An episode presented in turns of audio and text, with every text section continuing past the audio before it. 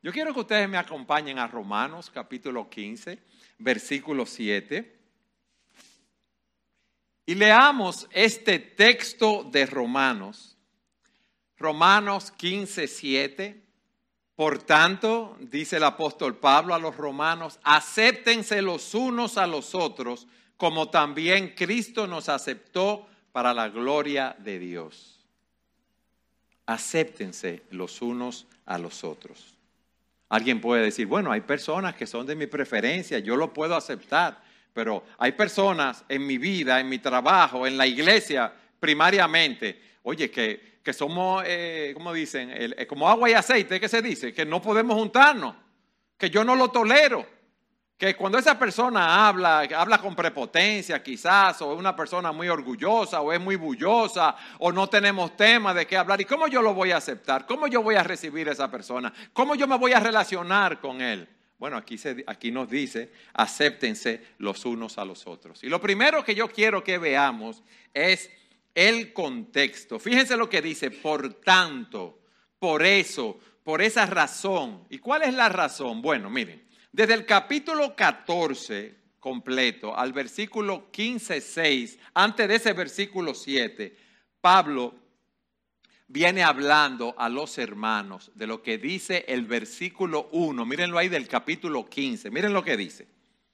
Él les dice a los hermanos, Romanos 15.1, así que nosotros, los que somos fuertes, debemos sobrellevar las fraquezas de los débiles y no agradarnos a nosotros mismos. La pregunta que nos hacemos, Pablo, ¿y qué significa esto aquí de los fuertes y los débiles? Porque lo está llamando a que sobrellevemos los unos las flaquezas de los otros. Vamos ahora a Romanos 14, un poco detrás y vamos a leer los versículos 1 al 3 para que entendamos esto, lo que estaba pasando en la iglesia en ese momento.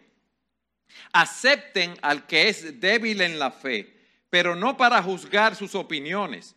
Uno tiene fe en que puede comer de todo, pero el que es débil come solo legumbres. El que come no menosprecie al que no come, y el que no come no juzgue al que come, porque Dios los lo ha aceptado. Aquí se está hablando de personas débiles en la fe. Bueno, habían creyentes judíos débiles. ¿Por qué? Porque ellos estaban acostumbrados a, a seguir los rituales de su religión. Los judíos estaban acostumbrados a adherirse a las dietas que estaban establecidas, a observar los días de reposo que estaban establecidos en la ley, a ofrecer los sacrificios en el templo. Eso hacían los creyentes judíos. Y vienen antes de convertirse y se convierten al Señor. Entonces estaban los creyentes gentiles débiles que habían sido criados en medio de la idolatría pagana.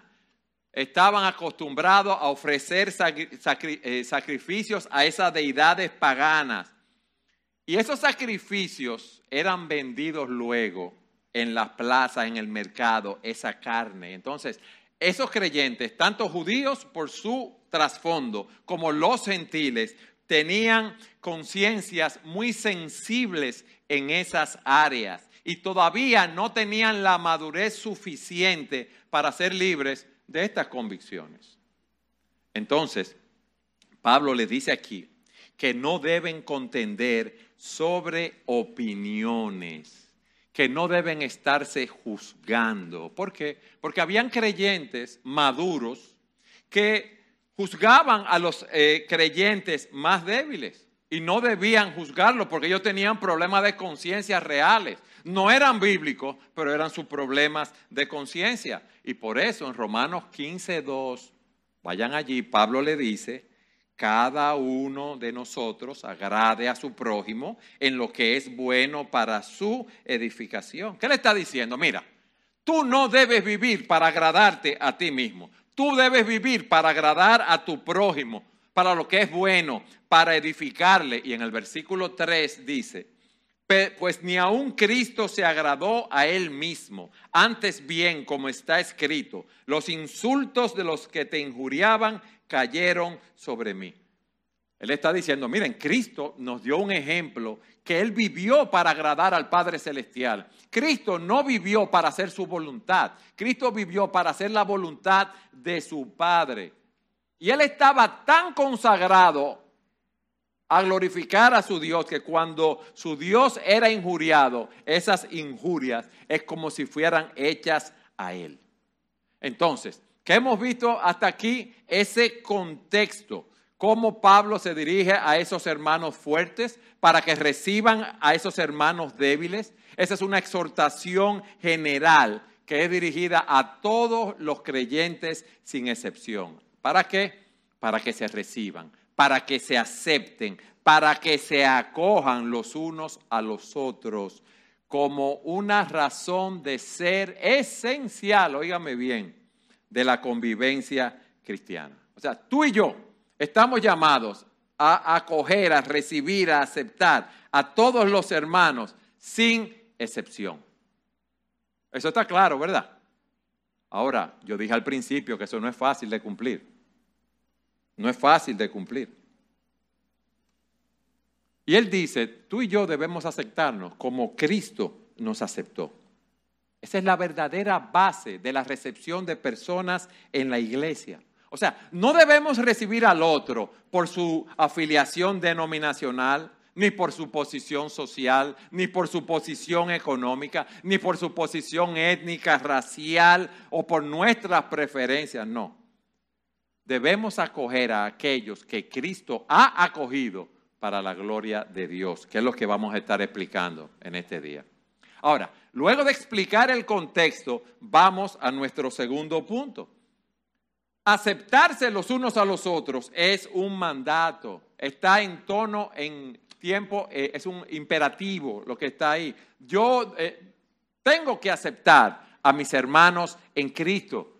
Yo no puedo ser selectivo en ese sentido. No es una sugerencia de parte de Dios. Está en tiempo imperativo. Dios quiere que tú y yo aceptemos a los hermanos. Dios quiere que nosotros seamos conocidos por amar y aceptar a los demás. Eso no es una opción, es un mandato. En tercer lugar, aceptarse los unos a los otros es recibir a los demás con un interés especial, con un cuidado especial. Con un interés especial, con un cuidado especial. Como dice un autor, esa palabra que se usa en el original es una palabra muy pintoresca, porque significa ver a un hermano llegar y abrir los brazos y atraer a ese hermano hacia ti. También nos da la idea de tomar a alguien de la mano y caminar junto con esa persona como compañeros. Significa abrir nuestros corazones y nuestros hogares a otra persona. Y tenemos ejemplos de ese uso en la escritura. En Hechos 18:26 se nos dice que había eh, un predicador llamado Apolo que estaba eh, predicando en la sinagoga, que una pareja de esposos, Priscila y Aquila, lo oyen predicar y lo llevaron aparte, lo tomaron con él, esa es la palabra que se utiliza en el original, y le explicaron con mayor exactitud el camino de Dios. Ellos lo, vieron predicando la palabra y lo llevaron con ellos para explicarle con más detalle la doctrina que él debía predicar. Aceptarse los unos a los otros es recibir a los demás con un cuidado especial. Y yo quiero que ustedes vayan a la epístola a Filemón. Filemón, versículo 17. Filemón tenía un esclavo que se llamaba Onésimo. Onésimo se había escapado de la casa de su amo. Onésimo había conocido al Señor por medio del ministerio de Pablo. Y más adelante vemos cuando Onésimo decide volver donde su amo Filemón y Pablo le envía una carta a Filemón alentándolo para que reciba a Onésimo. Y miren lo que dice el versículo 17. Si me tienes pues por compañero, acéptalo. Esa es la palabra, mírenla ahí. Recíbelo como me aceptarías a mí.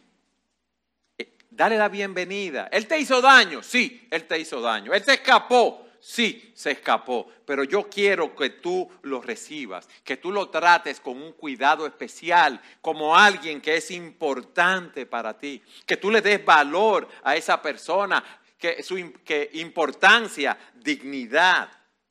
Recíbelo con un cuidado especial. En cuarto lugar, aceptarse unos a otros no significa ignorar el pecado de la otra persona. O sea, si tú estás en pecado, yo no voy a pasar eso por alto, porque eso es perjudicial para la vida de esa persona y para la vida de la iglesia. Pero yo te voy a amar lo suficiente para confrontarte por tu pecado, pero no voy a dejar de aceptarte por eso. No voy a dejar de cuidarte por eso. Hay personas que cuando ven que otros están en pecado, es como si tuviera la peste y quieren salir corriendo. Como si ellos hubieran sido unos santos toda la vida, como si ellos no hubieran tenido pecado nunca. Y no es, esa no es la idea. Aceptarse unos a otros no es ignorar el pecado de los demás. Tú puedes aceptar a esa persona, tú puedes amarla, tú puedes servirle y abordar el pecado en su vida. Aceptar a una persona no significa que tú apruebas todo lo que esa persona hace. Hermano, no hay hombre que haga siempre el bien y nunca peque. Todos nosotros pecamos. Y hay momentos en que esas personas, esos hermanos que aman, van a pecar como pecamos nosotros y necesitan ser reprendidos como dice la escritura en Mateo 18. Si tu hermano peca contra ti, ve y repréndele estando tú y él solo. Si tu hermano se arrepiente, has ganado a tu hermano. Si no te escuchas, ve con dos o tres hermanos para que conte eso en boca de varios testigos. Si se arrepiente, qué bueno, has ganado a tu hermano. Hay un procedimiento a seguir con esa persona. Si rehúsa escuchar a los hermanos, dilo a la iglesia y tenlo por gentil y publicano nosotros podemos confrontar a una persona y aceptarlos al mismo tiempo. Vayan conmigo a la epístola a los Gálatas en el capítulo 6 para que leamos los versículos 1 y 2. Gálatas 6. Hermanos, aun si alguien es sorprendido en alguna falta, ustedes que son espirituales, ¿qué dice? Restáurenlo en un espíritu de mansedumbre, mirándote a ti mismo, no sea que tú también seas tentado. Lleven los unos las cargas de los otros y cumplan así la ley de Cristo. Aquí está el caso. Hay un hermano, está, ha sido vencido por su pecado, por inmoralidad sexual, por celo, por ambición, por disensión, por envidia, por embriaguez o por cualquier otro pecado, nosotros, en vez de apartarnos de ese hermano como si tuviera la peste bubónica o, se, contaminara a uno, no. Nosotros debemos ir donde ese hermano con un espíritu de mansedumbre, con un espíritu de, un espíritu de humildad. ¿Para qué? Para amonestarlo en amor, para exhortarlo a que vuelva al camino correcto. Cuando alguien es vencido por un pecado, no es el momento de ridiculizarlo, de rechazarlo o de humillarlo, sino ir en ayuda de esa persona. ¿Qué hemos visto hasta aquí? Primero, el contexto de Romanos 15:7. Hemos visto que aceptarnos unos a otros es un mandato. Hemos visto que significa aceptar a los demás con un cuidado especial que no significa ignorar el pecado de los hermanos. Veamos ahora la forma como debemos aceptarnos los unos a los otros. ¿Cómo debemos aceptarnos? Bueno, como Dios nos aceptó a nosotros en Cristo. Como Dios nos aceptó a nosotros en Cristo. Cristo la segunda persona de la Trinidad, sin mancha, sin pecado. Él murió en la cruz del Calvario por nuestros pecados para llevarnos a Dios. A través de su sacrificio expiatorio, Él nos introdujo en la familia de Dios. Y si Cristo hizo eso por nosotros y nos dio un perdón tan grande, ¿por qué nosotros no queremos aceptar y acoger a nuestros hermanos en la fe, a pesar de los desacuerdos que nosotros pudiésemos tener? Dice la Escritura que Jesucristo es nuestro modelo. Y dice la escritura que un discípulo no es, un discípulo no está por encima del maestro, ni un siervo por encima de su Señor. Y si el Señor nos perdonó, nos aceptó de esa manera, ¿por qué nosotros no podemos aceptar a los demás? ¿Por qué no? El Señor no nos dijo, tomen mi yugo sobre ustedes y aprendan de mí, que soy manso y humilde de corazón y hallarán descanso para sus almas? Él nos está diciendo, mira, yo quiero que tú sigas el ejemplo de bondad, de mansedumbre, de amor, de humildad que yo les he dejado. Miren, el aceptarnos, el recibirnos unos a otros, es una marca de piedad, es una marca de temor de Dios, es una marca de amor a Dios, es una marca de querer agradar a Dios. Y la desobediencia, o sea, lo contrario, es una carnalidad, es egoísmo. Hermanos, esta sociedad y en el mundo entero vemos todas esas divisiones porque estamos centrados en nosotros mismos. Nosotros vivimos en una sociedad individualista. Nosotros solo estamos pensando en nosotros mismos. Los americanos tienen un dicho que es yo, yo y yo. Ellos dicen me, myself and I. Ya, más nadie. Y a mí no me importa lo que a ti te pase. A mí no me importa lo que sea de tu vida. A mí no me importan tus problemas. Lo que me importa son los míos. Pero sí estoy pronto a juzgar a los demás desde que hacen algo indebido. Pero yo no veo las faltas mías. Yo no veo las vigas que hay en mi ojo.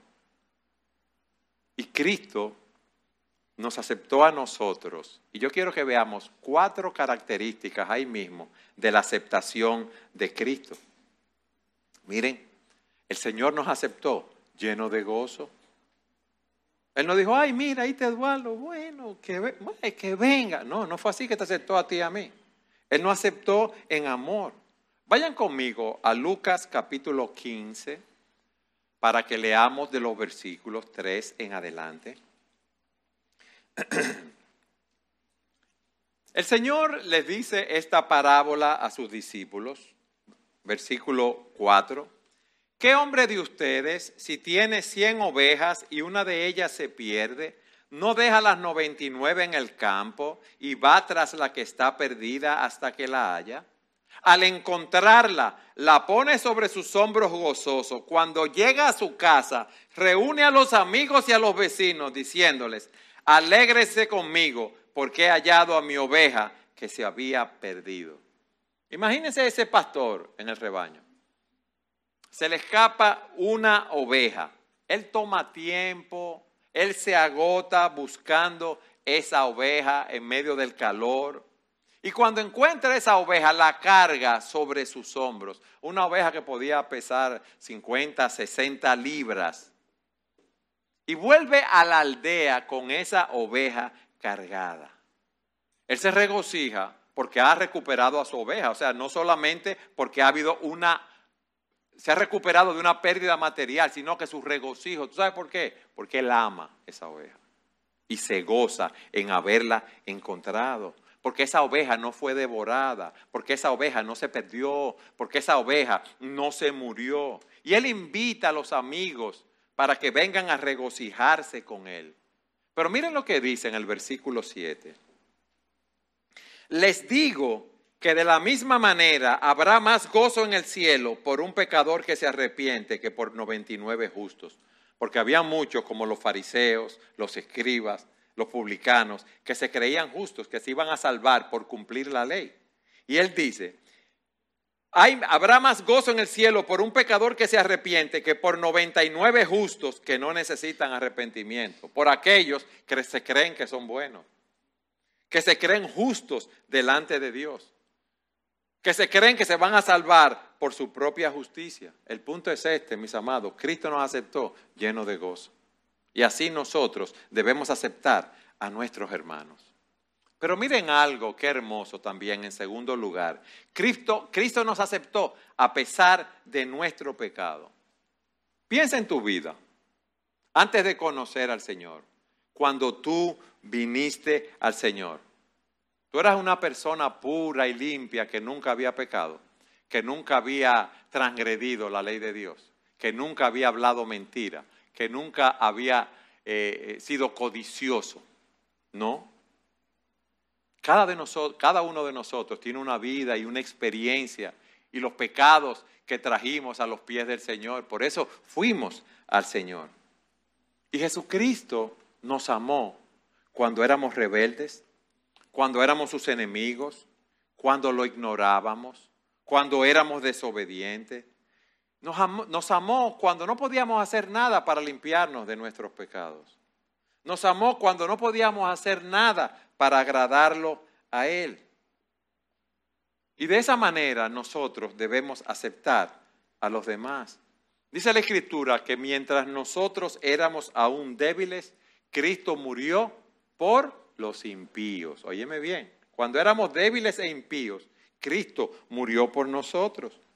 Dice Romanos 5.8 que Cristo muestra su amor para con nosotros en que siendo que pecadores, que habíamos transgredido la ley de Dios, que éramos enemigos de Dios. Cristo murió por nosotros. Entonces, si el Señor Jesucristo nos aceptó cuando éramos pecadores, cuando éramos rebeldes, cuando éramos impíos, cuando estábamos llenos de, de prejuicios, si el Señor Jesucristo nos aceptó a pesar de nuestra terquedad, de nuestra rebeldía, de nuestras quejas, de nuestras indiferencias, de nuestros caprichos, de nuestras obsesiones, de nuestra hostilidad hacia Él y hacia los demás. Nosotros debemos aceptarnos los unos a los otros. Él nos tomó, óyeme bien, cuando nosotros no teníamos esperanza en el mundo, muertos en delitos y pecados. ¿Y todo lo que hizo Cristo? Nos aceptó, nos atrajo hacia Él y nos dio esperanza. Alabado sea el Señor por eso. Nos dio esperanza. Nos amó a pesar de nuestros pecados. Y nos acogió cuando no merecíamos ser acogidos. Nos abrió el cielo cuando lo que merecíamos era el infierno. Y nos ha dado una esperanza por la cual vivimos. Mis hermanos, nosotros nunca vamos a alcanzar ese estándar del Señor. Pero Cristo nos da la fuerza para aceptar a los demás de esa manera para aceptar a los débiles, para aceptar a los fuertes, para aceptar a los judíos, para aceptar a los gentiles. Y estamos llamados a aceptarnos así los unos a los otros. Hermanos, aún debemos ser benevolentes con aquellos que son nuestros enemigos. Está fuerte, ¿verdad? Sí, porque no, no queremos ser más espirituales de la cuenta. Aquellos que nos hacen daño. Nosotros debemos buscar su bien. Nosotros queremos, debemos querer que ellos conozcan lo que nosotros tenemos en Jesucristo. Cristo nos aceptó llenos de gozo, nos aceptó a pesar de nuestros pecados, nos aceptó sin favoritismo. Fíjense que en Juan 7:37, en el último día de la fiesta, el Señor Jesucristo se puso de pie y exclamó, si alguien tiene sed, que venga a mí y beba.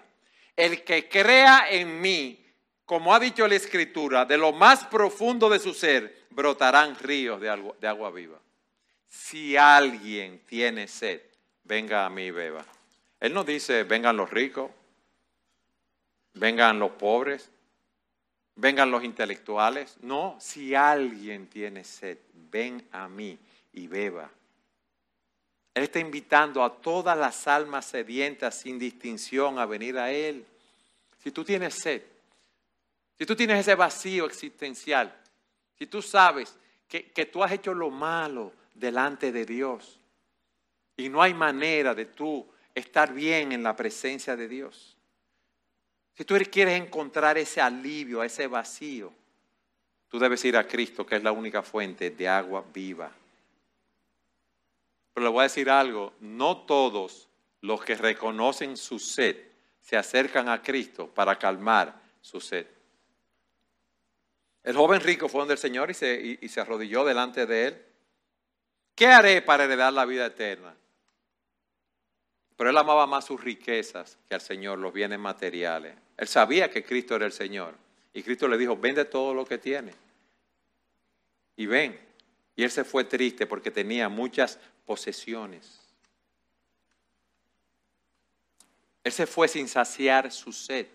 Y hay muchas personas que vienen a la iglesia, escuchan las transmisiones domingo tras domingo, escuchan la palabra predicada, saben que es la verdad, ven su condición, tienen sed, tienen ese vacío, saben que en Cristo y solo en Cristo hay salvación. Y se acercan a Cristo. Se acercan, pero no están dispuestos a dar el paso crítico de beber, de apropiarse de Jesucristo por la fe. Imagínate que tú dices, bueno, me voy de viaje, planificas tu viaje, los lugares donde vas a ir, el tiempo que vas a estar de viaje las ciudades que vas a visitar, compras tu pasaje, vas al aeropuerto, depositas la maleta, pero no te montas en el avión. Hay muchas personas así, que tienen temor de aceptar a Cristo, que tienen temor de pagar las consecuencias de seguir al Rey de Reyes y al Señor de los Señores. Si alguno tiene sed, venga a mí y beba, venga a mí y beba. Él no hizo acepción de personas. Dice Romano, porque en Dios no hay acepción de personas. Aquí habemos todo tipo, aquí hay todo tipo de personas, todo tipo de personas. Y Santiago en su epístola, en el capítulo 2, pone un ejemplo de cuando a una congregación llega una persona con vestido lujoso, con joyas, lo sientan delante en los lugares de honor. Y si llega alguien pobre, andrajoso, ¿dónde lo sientan? Atrás, en los bancos o debajo de los bancos. Hay acepción de personas en nosotros. Y la iglesia no está llamada a hacer las cosas así. A las personas pobres, andrajosas, estamos llamados a cuidarlo Estamos llamados a proveer para ellos, a los miembros de nuestra iglesia, a cuidarlos, no a hacer favoritismo. Hay iglesias donde hay favoritismo y las personas de altos ingresos económicos son bien tratados y bien considerados por sus aportes a la iglesia y se les da un trato, un trato preferencial aunque incurran en pecados y faltas graves. ¿Por qué? Porque muchos tienen temor, muchos líderes, de que se vayan de la iglesia y se vayan esas ofrendas. Y nos escandalizamos. ¡Ah! ¿Cómo va a ser? Señores, todos nosotros, de una forma u otra, hemos tenido actitudes preferenciales hacia otras personas alguna vez en la vida o muchas veces en la vida. Hay personas con las cuales nosotros simpatizamos más, que tratamos mejor que a otras personas, de manera consciente o inconsciente. Hay personas que nos han tratado bien y nosotros mostramos cierto favoritismo hacia esas personas o porque tienen una buena posición social o económica, o son personas que gozan de renombre en la sociedad, o porque son personas que son muy intelectuales o muy cultas, o porque son muy influyentes en las redes, en el mundo evangélico o con mucha autoridad. Hay hermanos que hacen diferencia porque ellos se consideran muy espirituales y muy santos para juntarse con esos hermanitos que vienen de un mundo de, pecado, de droga, de infidelidades, de adulterio. Y yo no me voy a juntar con esos hermanos. Yo los saludo en la iglesia, pero yo estoy muy alto espiritualmente y viceversa. Hay hermanos que hacen distinción y no quieren juntarse con otros hermanos que son muy piadosos. La pregunta es esta. ¿Jesucristo fue imparcial? No. Él compartió con los fariseos, con los escribas, que eran, los, eran la élite en ese tiempo, pero también con la escoria de la sociedad, con los pobres. Miren la representación que él tenía en los apóstoles. Mateo, un recolector de impuestos, eso era un estafador. El celote, que es lo que era? Un terrorista. Mujeres que eran pecadoras, estaban con él. Hermanos, y eso debe llevarnos a evaluarnos a nosotros mismos. ¿Estamos nosotros haciendo distinción de personas para favorecerlos en la iglesia?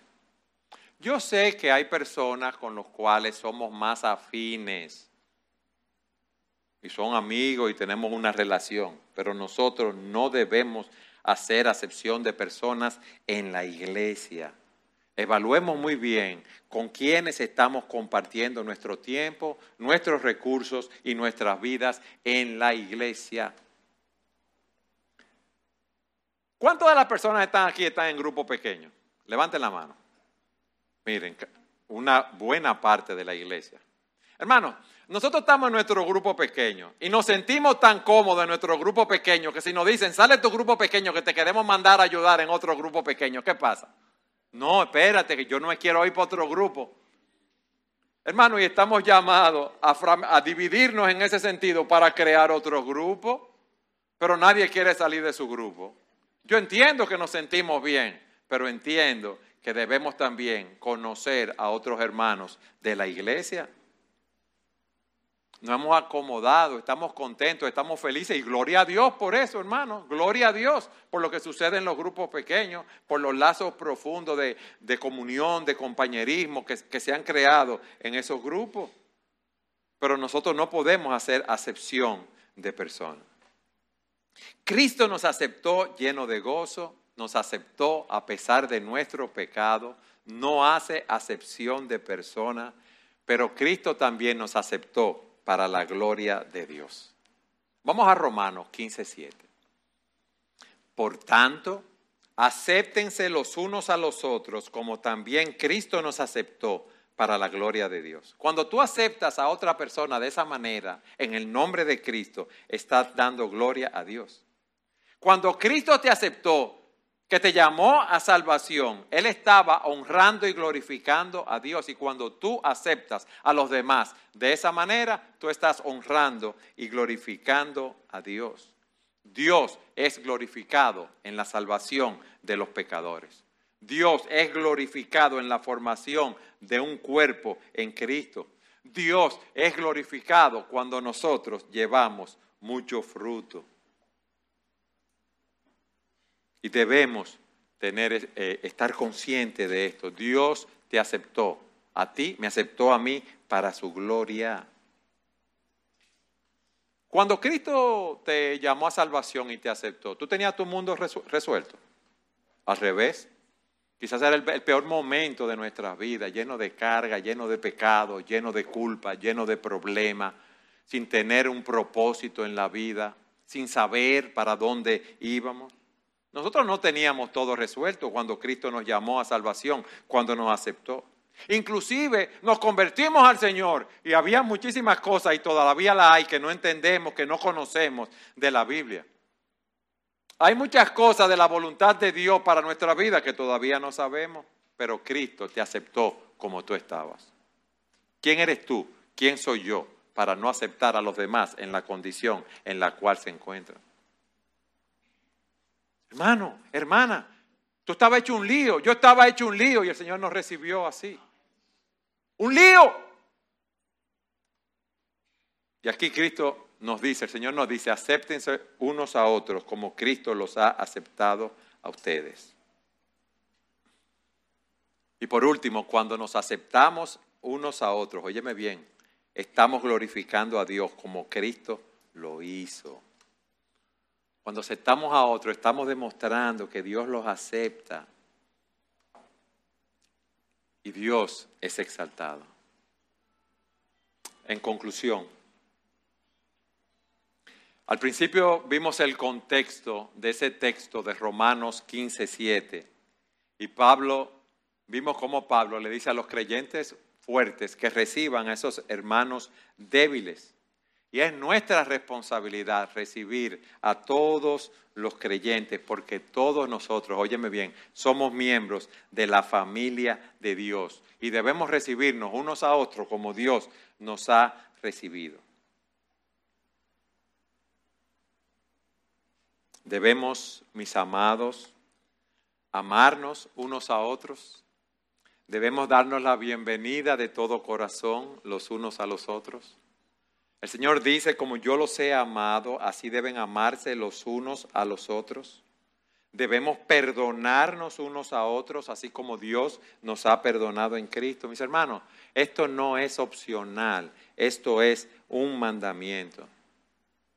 Y si tú no quieres aceptar o recibir a todos los hijos de Dios, evalúa tu vida, porque quizás tú no eres un hijo de Dios. Porque si yo no perdono al pueblo de Dios, es porque yo no soy de ese pueblo entonces. Yo soy superior a todos ellos. Yo me considero mejor que todo el mundo. No hay diferencia entre judíos y gentiles, débiles y fuertes, ricos y pobres, amos y esclavos. Miren lo que dice el apóstol Pablo. No hay diferencia entre judío y gentil por cuanto todos pecaron y están destituidos de la gloria de Dios. Pero todos son justificados gratuitamente por su gracia mediante la redención que se efectuó en Cristo Jesús. Cristo nos atrajo hacia, hacia Él. Y por eso dice la Escritura, aquí no hay gentil ni judío, circuncisión ni incircuncisión, bárbaro o escita, esclavo ni, ni libre, sino que Cristo es todo y está en todos.